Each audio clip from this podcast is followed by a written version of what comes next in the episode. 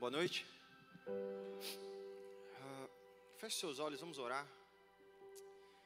Pai, obrigado por essa noite, Deus.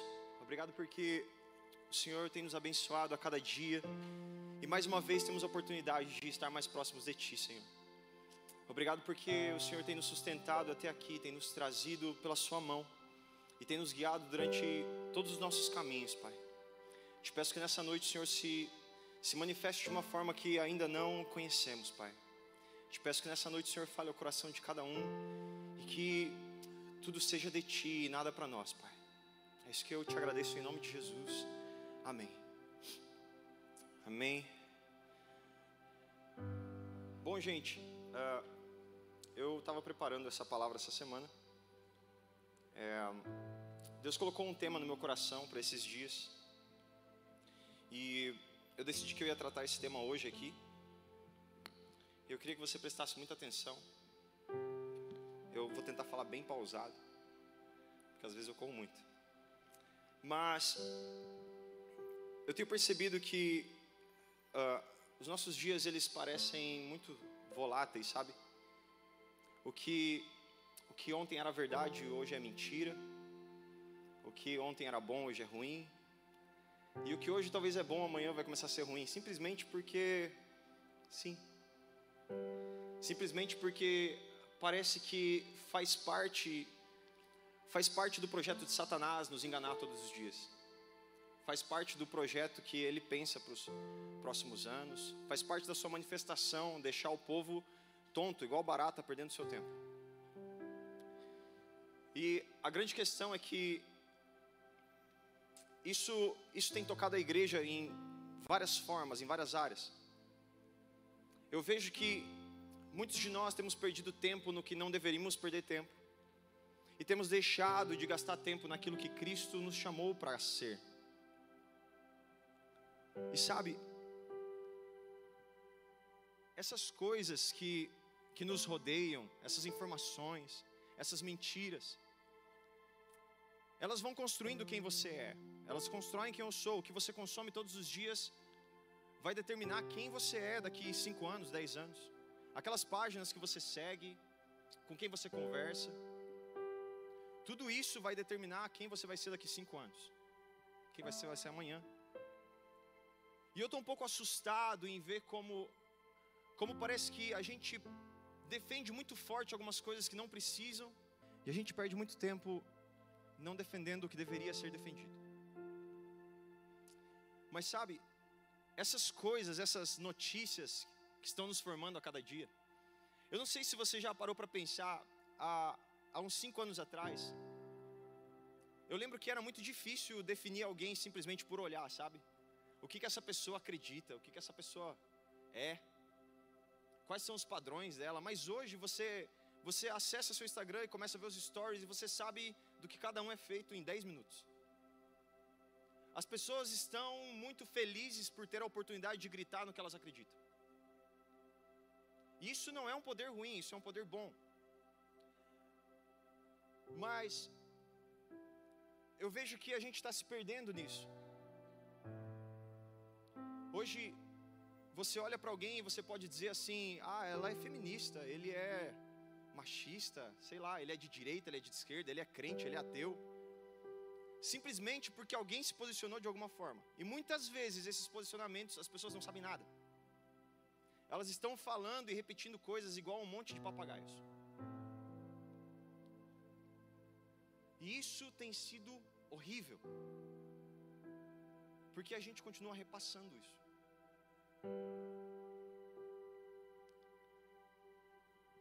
Dentro da teologia filosófica existem três formas de explicar, explicar o homem. Quando você nasce, você automaticamente vai procurar uma referência ao seu lado. É normal que essa referência seja o seu pai, a sua mãe. Isso é o que é chamado de alter referência. É quando eu olho para fora, então eu procuro alguma referência para o que eu tenho que ser. Isso é totalmente natural e todos nós passamos por isso. Acontece que essa referência ela começa a ser não somente uma referência, mas agora eu preciso agradar alguém para que assim eu seja aprovado.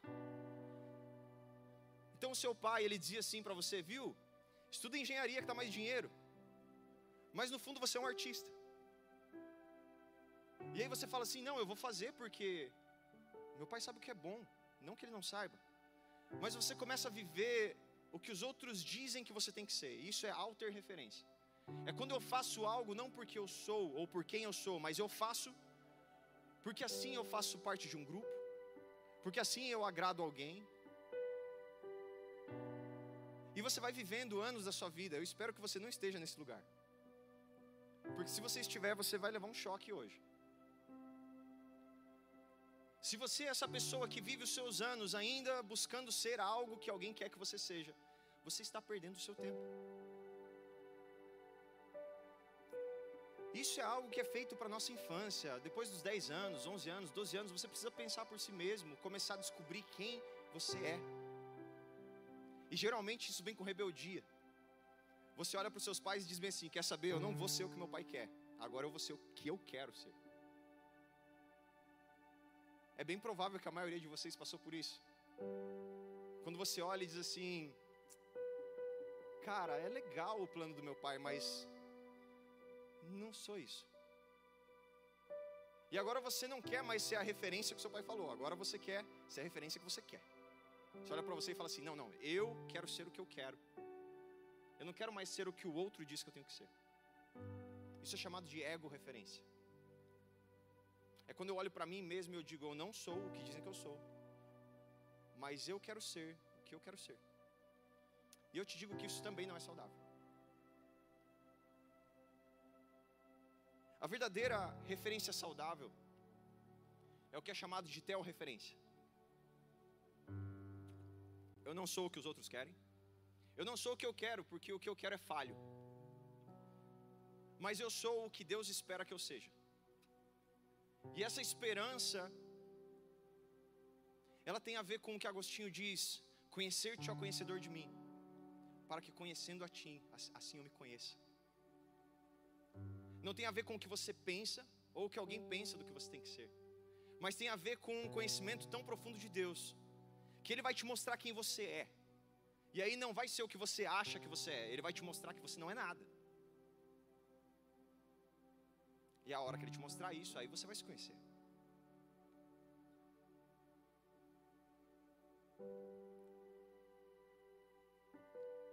Mas esse é o único caminho, sabe?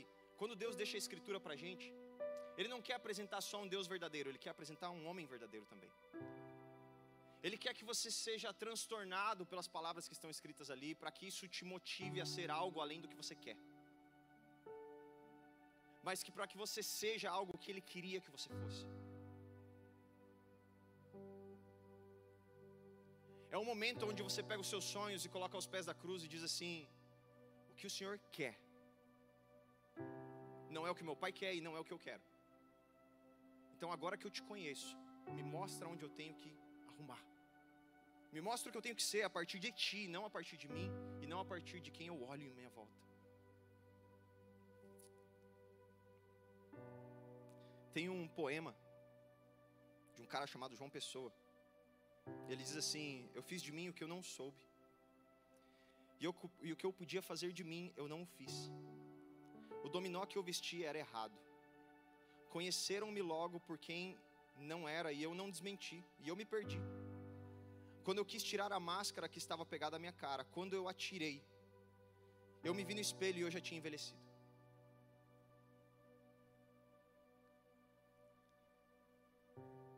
Se você ainda está nessa etapa de não olhar para Deus para se descobrir, eu vou dizer o que você fez. Você trocou um impostor por outro. Você estava olhando a sua volta e estava falando, eu não quero ser o que eles dizem, eu quero ser o que eu quero. Você só trocou o impostor. Eles estavam dizendo que você tinha que ser. Agora você diz, não, não, sou eu. Você é o novo impostor de si mesmo. Mas quando você olha para Deus, Ele vai começar a te mostrar quem você é. E eu queria ler um texto com vocês que vai falar justamente sobre isso. Se você tem a sua Bíblia, abra em Filipenses 2.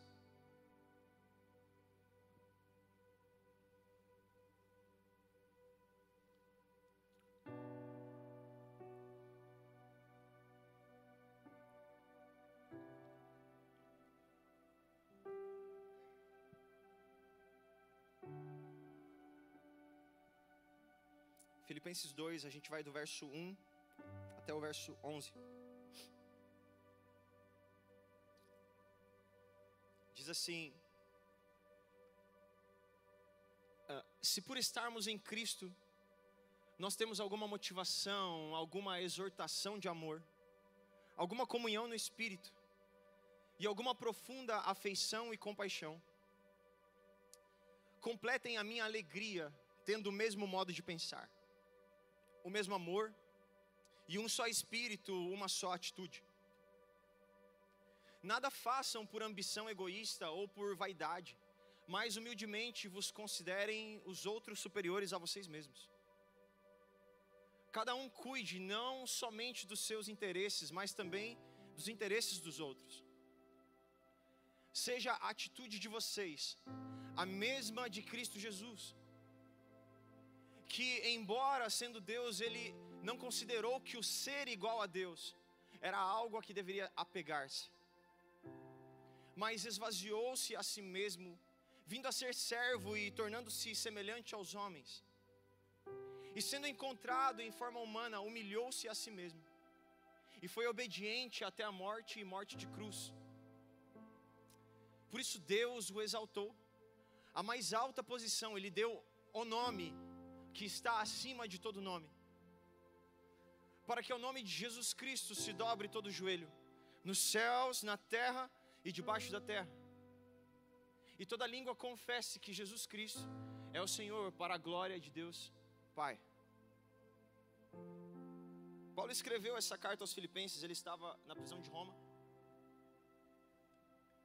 E o pastor de Filipos viajou 1.200 quilômetros para falar para Paulo o estado de Filipe.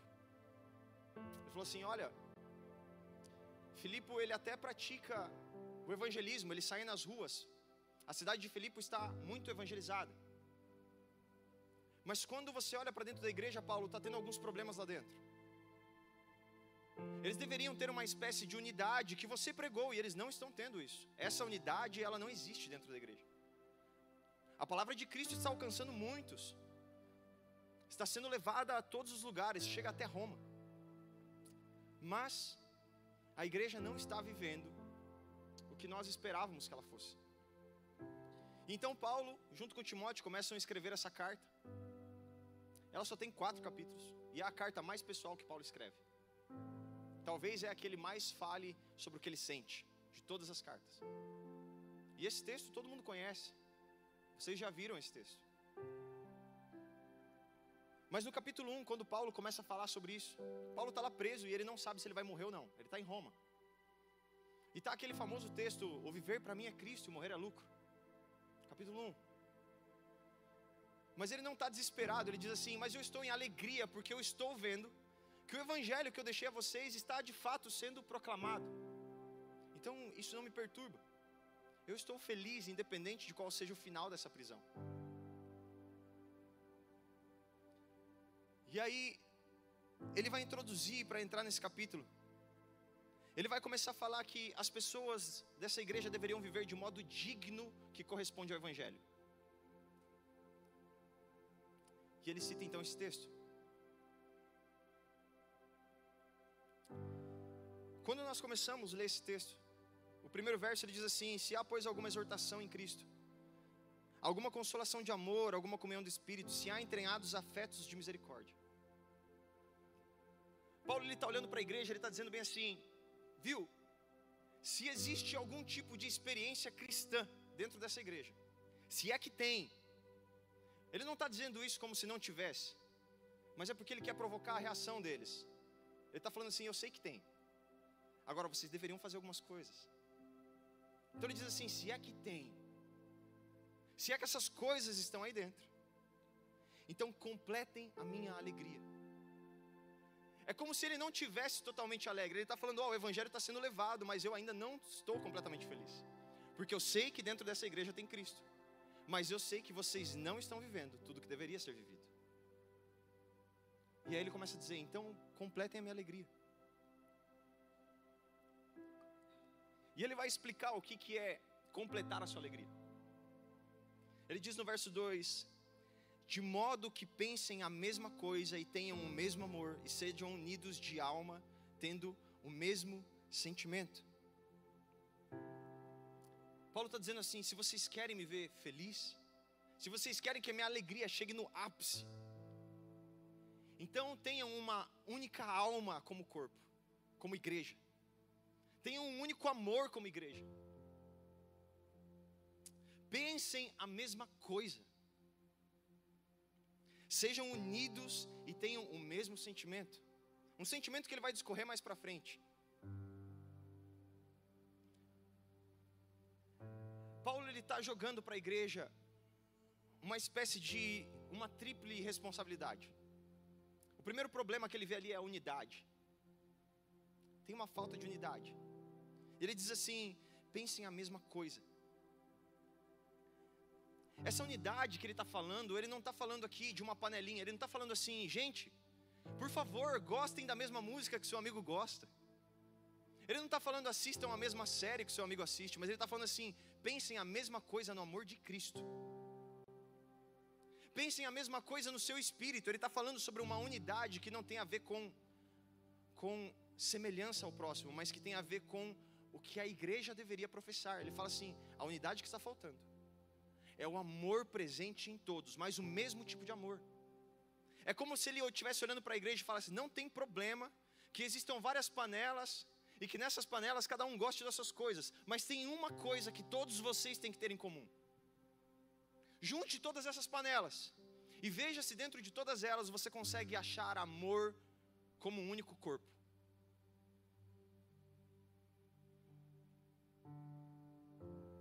Só que daí ele diz assim: nada façais por partidarismo, vanglória, mas por humildade. Ele diz isso porque a falta de unidade, ela é gerada pela falta de humildade que existia neles. Filipe era uma cidade muito rica, era talvez a segunda cidade mais rica depois de Roma. E o grande problema ali é que talvez essa riqueza estava fazendo essas separações. Faltava humildade para que eles fossem unidos. Se cada um está pensando em si mesmo, como é que uma unidade vai ser alcançada? Se cada um tem uma meta de vida, pessoal, particular, como é que uma unidade é alcançada? E ele diz assim: não devem se mover por motivos egoístas ou de vanglória. Sabe? Vanglória. Eu não sei se você sabe o que é vanglória, mas é como se ele estivesse dizendo assim: não defendam causas estúpidas, para que o nome de vocês seja glorificado. Isso é vanglória. Vanglória é quando você quer teimar com alguém simplesmente para que você esteja certo. Você já desistiu da verdade. Mas você quer que no final ele olhe para você e diga bem assim: tá bom, está certo. Isso é vanglória. Você já desistiu do seu ponto, você só está na discussão. Que você quer é ser glorificado agora. Uma glória própria. E ele diz que isso causa divisão, a falta de humildade e vanglória. Mas a verdadeira humildade que ele propõe, ela está associada a uma ternura, a um coração gentil. Sabe, muitas vezes a gente está como aquele fariseu na porta do templo que está orando assim: Obrigado, Senhor. Obrigado porque eu não sou como Fulano. Obrigado, Senhor, porque o Senhor tem me abençoado. E a nossa oração gira em torno do que Deus está fazendo com a gente, comparado com Fulano. Olha, perto de Fulano eu estou bem. Obrigado, Senhor. Enquanto Deus estava falando assim, viu? Seja como aquele publicano. Bata no peito, não tenha coragem de olhar para o céu. Olhe para baixo e diga assim: Eu não mereço a sua graça. Porque esse é o sentimento de humilha humilhação. A ideia aqui não é uma humildade de pobreza, mas é uma humilhação de dizer: Você é maior do que eu. Por isso que ele diz: Considere o outro superior a si mesmo não tem a ver com aparência de pobreza, tem a ver com consciência de se sentir menor.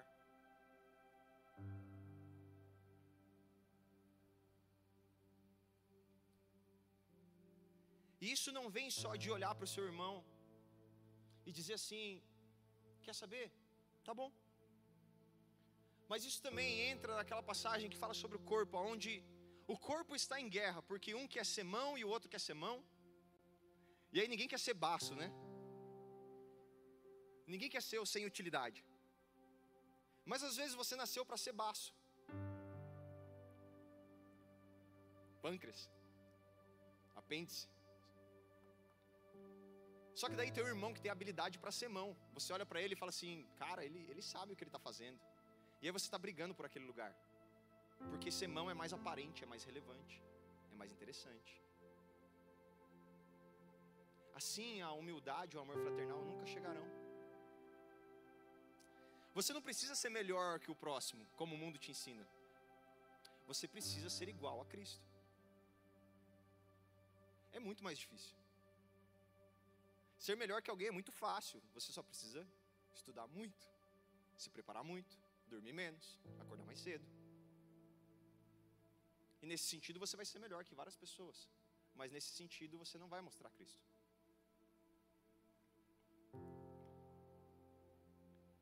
Só que tudo isso, Paulo diz que vai dar uma sequência lógica. Ele diz assim: não tenha cada um em vista o que é propriamente seu, senão cada qual dos outros. Quando a gente entende que nós ocupamos um pedaço do corpo, e que agora fazer parte desse corpo consiste em considerar alguém superior, eu não tenho problema em ajudar alguém. Agora eu olho para a mão e falo assim: eu sou um baço, o que, que eu posso fazer para você? Às vezes nada, mas às vezes algo. É por isso que a composição de Efésios 4 sobre os ministérios, no final ele diz bem assim: para que eles edifiquem o corpo, não é para ficar brigando, não é porque o pastor está aqui em cima, ou porque o evangelista ninguém sabe nem quem é, às vezes ele até desaparece ou porque o mestre parece alguém muito inteligente, mas é porque juntos, como um corpo, funcionando perfeitamente, somente assim Cristo será glorificado. E esse é o dilema na igreja. Esse é o problema que Paulo está falando que existe ali. A falta de unidade é porque vocês não são humildes. Mas se vocês fossem humildes, em vez de disputar coisas, vocês ajudariam os outros.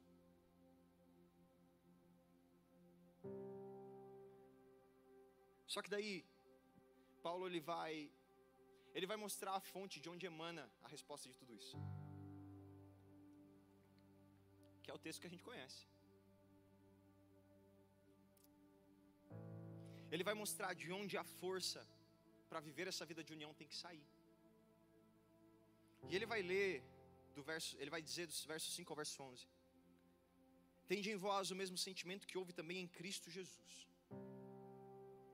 porque ele, subsistindo em forma de Deus, não julgou por usurpação ser igual a Deus, mas antes a si se esvaziou e assumiu uma forma de servo semelhante a homens e reconhecido em figura humana. A si mesmo se humilhou, se tornando obediente até a morte de cruz. Pelo que também Deus o exaltou, ele deu um nome que está acima de todo nome. Ele começa a mostrar uma escada de decadência. O Deus, o próprio Deus, ele olhou para si mesmo e falou: Quer saber? Eu não vou me gloriar por ser Deus, mas eu vou me enquadrar na realidade desses meros seres humanos. Só que é interessante a escada que Jesus desce, porque se fosse para a gente pensar nos nossos termos, Jesus deveria ser Deus, homem, servo, não é verdade? Mas não é assim que está escrito. Está escrito Deus, servo, homem. Jesus, ele não veio ensinar como ser homem, primeiramente, ele veio ensinar como ser servo, primeiramente. Porque se ele dissesse assim, viu? Eu sou Deus e eu me fiz homem e agora eu me torno servo. Você ia ficar parado no homem. Você não ia ser servo. Mas quando ele coloca servo como prioridade, ele está falando assim: Eu não sou igual ao homem adâmico, e eu ainda não vim como o Rei Supremo, mas eu sou o servo de Isaías 53. Antes que eu seja útil para você como homem, Eu quero te mostrar que eu sou útil como servo. E ele começa a descer esses degraus. E Paulo só está explicando isso porque ele está falando assim: é assim que você tem que viver, descendo esses degraus. Os degraus da humilhação. Por isso que Jesus diz que aquele que quiser ganhar a sua vida, ou aquele que quiser salvar a sua vida, esse a perderá. Mas aquele que se desfizer da sua própria vida por amor a Ele, esse a encontrará. Jesus renuncia à sua relação favorável divina. Ele renuncia à sua glória. Ele renuncia às suas riquezas. Ele renuncia ao livre exercício da sua autoridade. O único homem que tinha direito renuncia ao seu direito.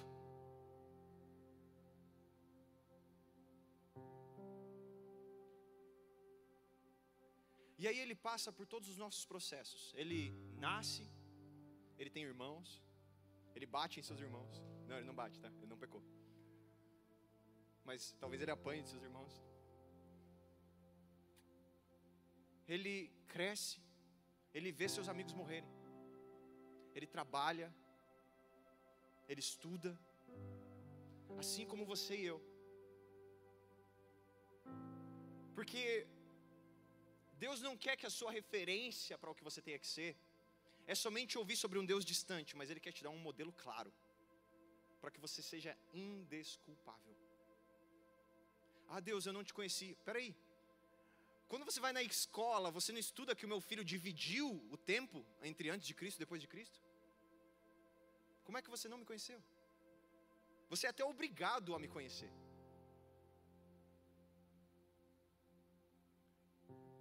Para que não ficasse distante você conhecer a Deus para se conhecer, Deus fala assim: Eu desci aos seus degraus. Melhor, eu fui mais baixo do que você.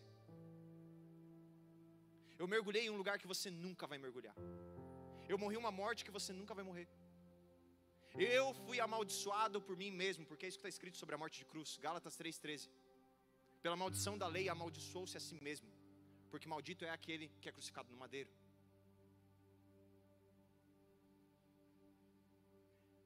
Ele olhou para ele e falou assim: Eu me amaldiçoarei, descendo todos os degraus, para que todos sejam indesculpáveis. Só que a obediência de Cristo, ela não é um ato só. A Bíblia diz que ele foi obediente, e foi obediente até a morte. Não é obediente hoje e amanhã, não. Não é obediente porque me convém e amanhã não mas é até que a última gota do seu sangue seja derramada em favor aos seus. Porque é assim que ele deixou o exemplo para que se viva. Isso é considerar o outro maior do que a si.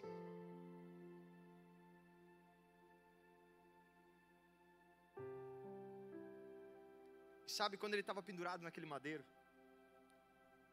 Satanás estava bradando. O povo estava escarnecendo. Deus colocou um véu negro por cima de tudo e se separou de si mesmo. E o filho gritava: Onde você está? Por que me abandonaste?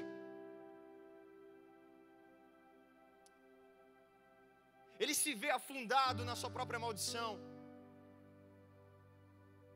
dizendo: É necessário que eu assim ensine os meus discípulos.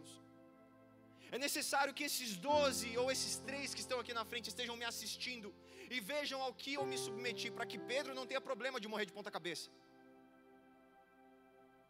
para que Paulo não tenha problema de morrer decapitado lá na frente. É necessário que eu derrame até minha última gota de sangue para dizer como se vive nessa terra. É necessário. Porque senão a igreja vai ficar só em panelas de coisas que elas gostam. Ela não vai entrar em panelas de amor. Ela não vai entender que existe um sentimento que rege o corpo. Existe um sacrifício que rege o corpo.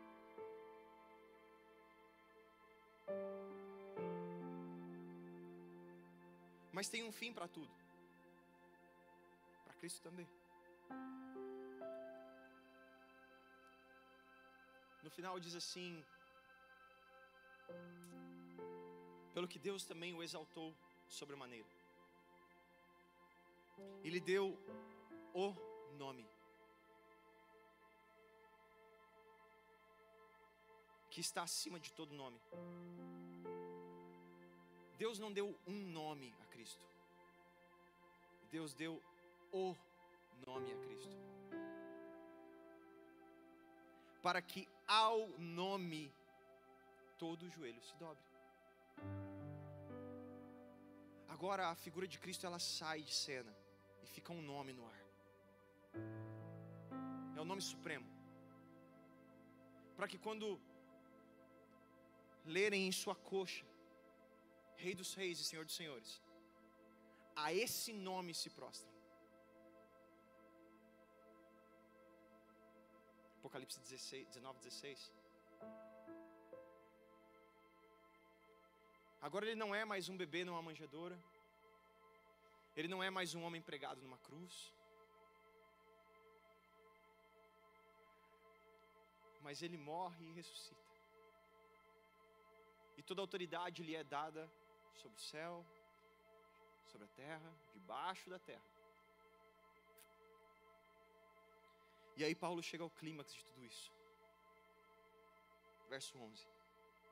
E toda língua confesse que Jesus Cristo é o Senhor para a glória de Deus, Pai. Nada disso é para que eu e você a gente a gente ache que é alguma coisa. Nada disso é para que você fique somente feliz com a salvação. Tudo isso tem um propósito último que não termina em você nem em mim. Isso é para que se cumpra Salmos 2, Salmo 110, Isaías 41, Isaías 53, aonde ele vai pisando o que ele quiser pisar, porque ele sofreu o que ele quis sofrer. Agora ele tem todo o direito. Agora ele tem todo o poder. Por isso que antes de subir ele diz: toda autoridade me é dada.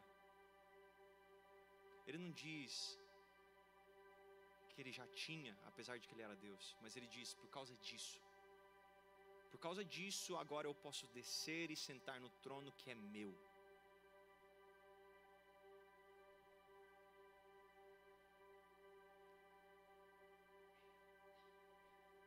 Só que tudo isso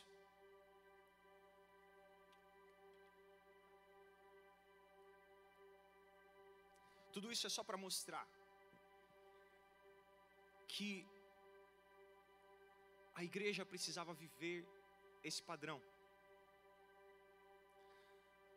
Quando Paulo fala sobre a recompensa de Cristo lá na frente, essa é a base suficiente para que você não busque a sua recompensa hoje. Se nós deveríamos seguir o exemplo do Mestre, e se o exemplo do mestre é dar tudo hoje, porque de alguma forma existe um prêmio lá na frente. Então toda vez que eu não dou, eu estou preocupado com o prêmio de hoje. Eu estou preocupado com hoje. E eu estou esquecendo o que vem.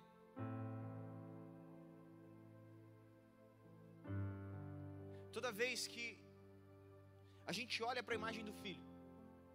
E em vez da gente dizer assim, quer saber? Aquele irmão imbecil. Me tira do sério.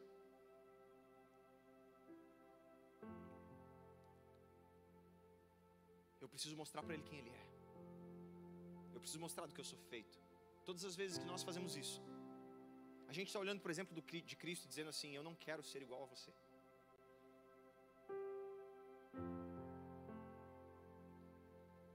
Porque como é que vocês podem dizer que amam a Deus, mas desprezam seu irmão?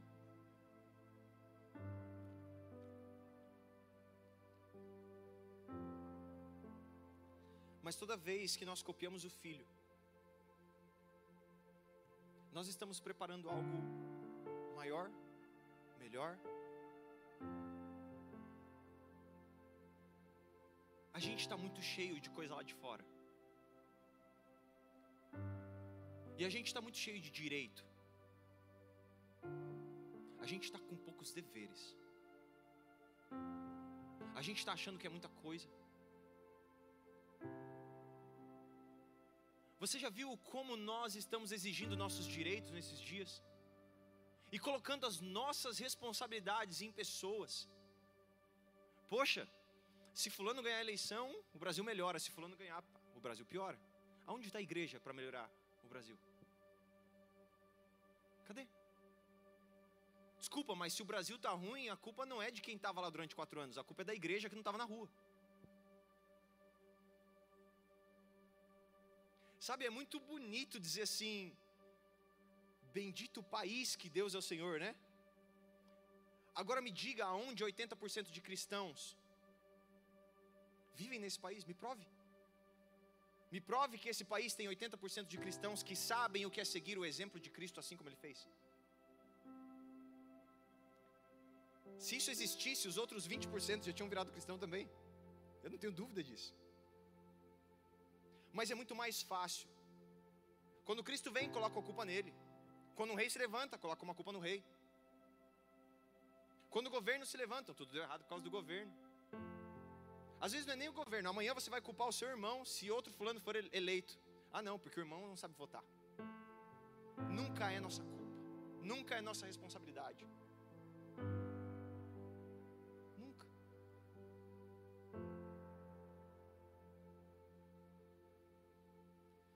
Porque a gente ainda quer muito o que é nosso. O nosso cristianismo é individualista, ele não é corporativo. Ele não é. O nosso cristianismo é sobre o que Deus pode me dar hoje, é sobre viver bem os dias de hoje. Poxa, se eu for para a igreja, a minha família vai ficar melhor. Eu vou ter menos problema em casa.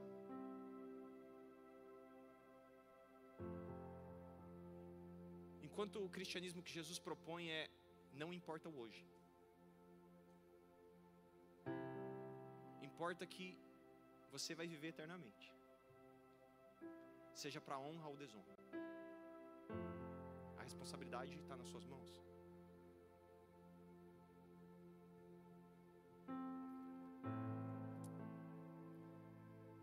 Mas eu acho que a gente precisa parar de opinar sobre coisas que a gente não conhece conhecer as coisas que a gente precisa conhecer e expandir esse cristianismo de uma forma útil. Parar de achar que a nossa vida cristã tem a ver com vir só no Epifania. Parar de viver somente um cristianismo que tem a ver com o meu bem-estar. Olhar para o irmão que te ofende e dar um sorriso.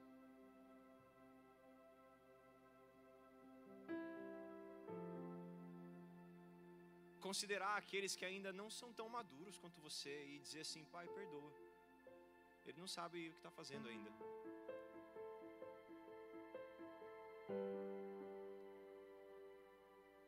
Só que não para por aí. Você olha para esse e puxa a mão dele e fala assim: Mas eu vou ensinar. Eu vou ajudar. Porque se a gente viver uma vida somente de, tá bom, eu sou crente, eu vivo bem, mas tanto faz o outro. Isso é muito fácil. A gente não precisa de igreja para isso, fica em casa. Mas quando a gente se reúne aqui, quando vocês se sentam aqui, vocês não estão perdendo tempo. A gente está construindo uma cultura. E essa cultura tem a ver com unidade, considerando o outro maior. Propósito da igreja é mandado para fora, né? Eclésia, enviados para fora. Não é aqui. É amanhã no seu trabalho. É amanhã na sua faculdade.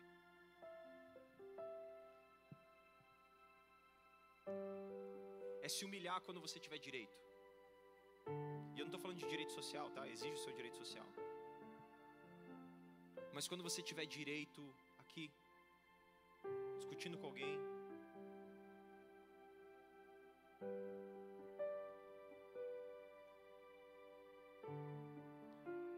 o exemplo de Cristo é sempre ser servo.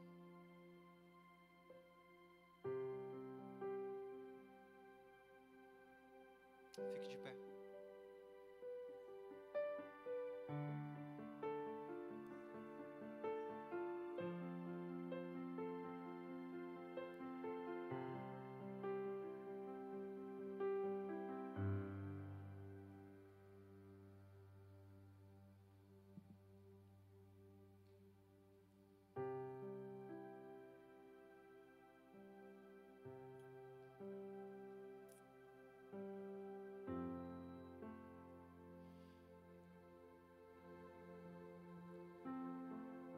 Jesus fala que ele voltará, a gente gosta muito de se achar a noiva, né?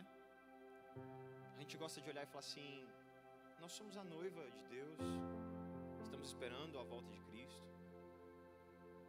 Mas seja sincero, olhe para a igreja e diga assim: será que coletivamente nós podemos dizer que somos essa noiva? Será que coletivamente eu posso olhar para o irmão que me ofende e dizer assim: ele está clamando pelo mesmo Cristo que eu? Será que eu posso olhar para o pecado do meu irmão, olhar para mim e falar assim, cara, não tem problema, o pecado só é diferente? E aí pegar a mão dele e falar assim, eu tenho o meu problema, você tem o seu problema, será que a gente pode se ajudar? Porque a noiva que Cristo vem buscar não é dividida e não é separada, ela é uma, ela não é duas. Ela não é o que você pensa diferente do outro. Ela não vai buscar você porque você está pensando diferente. Senhor, Senhor, em Seu nome. Fiz tantas coisas. É, meu querido. E cadê meu sangue derramado no seu coração quando você tinha que tratar alguém com humildade? Será que foi passado nos umbrais do seu coração, onde você tinha que se submeter ao seu próximo e dizer assim: irmão, eu te amo. Ou será que você só fez e fez e fez e fez e achou que ia ser salvo pelas suas obras? Você está fazendo o quê? Pagando indulgência? Se fosse para pagar indulgência, o Cristo não precisava ser pendurado no madeiro. Se fossem obras que salvavam, todos nós estávamos mortos.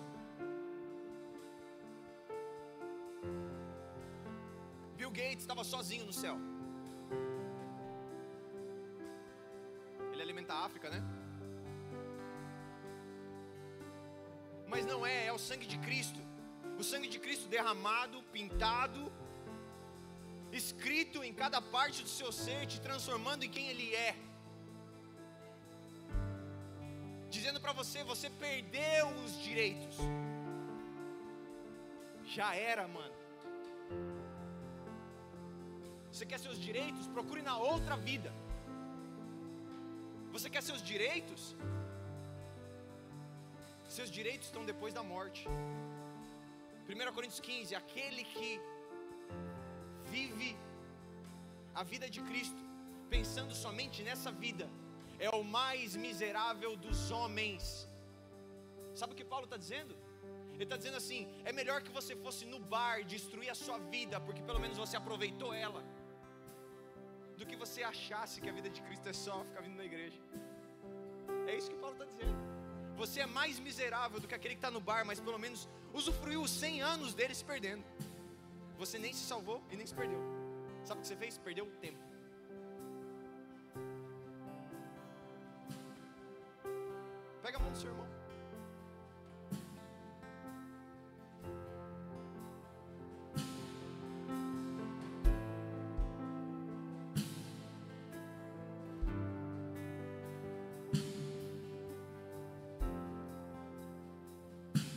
Lado e fala que você ama Ele.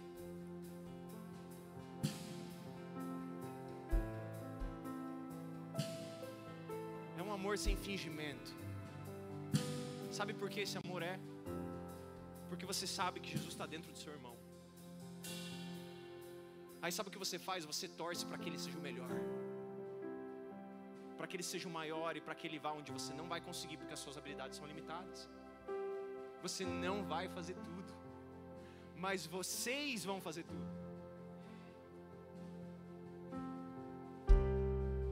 Senhor, obrigado por essa noite, Pai. Obrigado porque aonde as nossas dúvidas surgem, você deixou o exemplo do seu filho sobre como deveríamos reacionar. Obrigado porque mesmo imperfeitos, nós temos para onde olhar. Nós temos um caminho claro à nossa frente.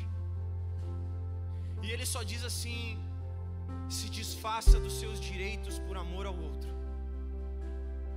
E nós queremos aprender isso, Pai.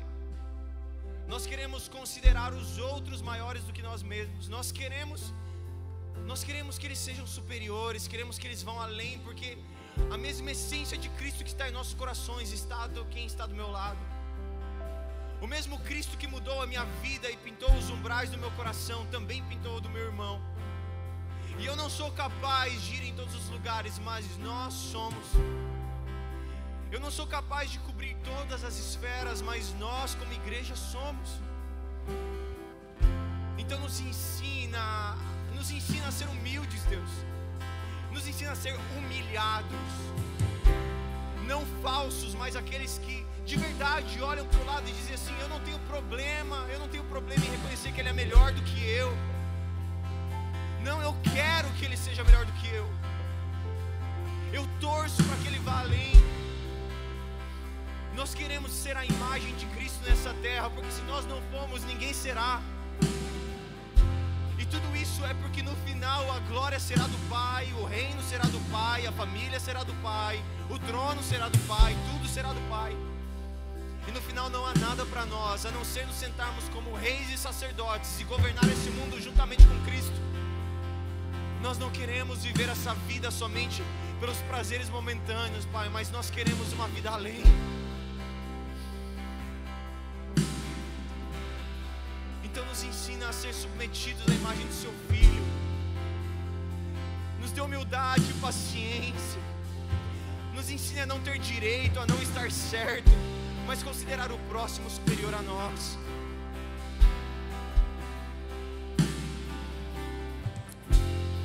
Forma a unidade que ainda falta em nós, Pai. Vem tapando essas brechas que nós não encontramos.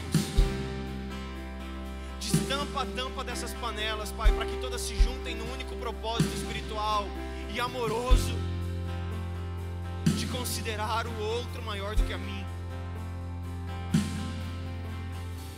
Conforme a imagem do seu filho, é isso que nós precisamos e mais nada, Deus. É isso que eu oro e agradeço a Ti, Senhor. Em nome de Jesus. Amém.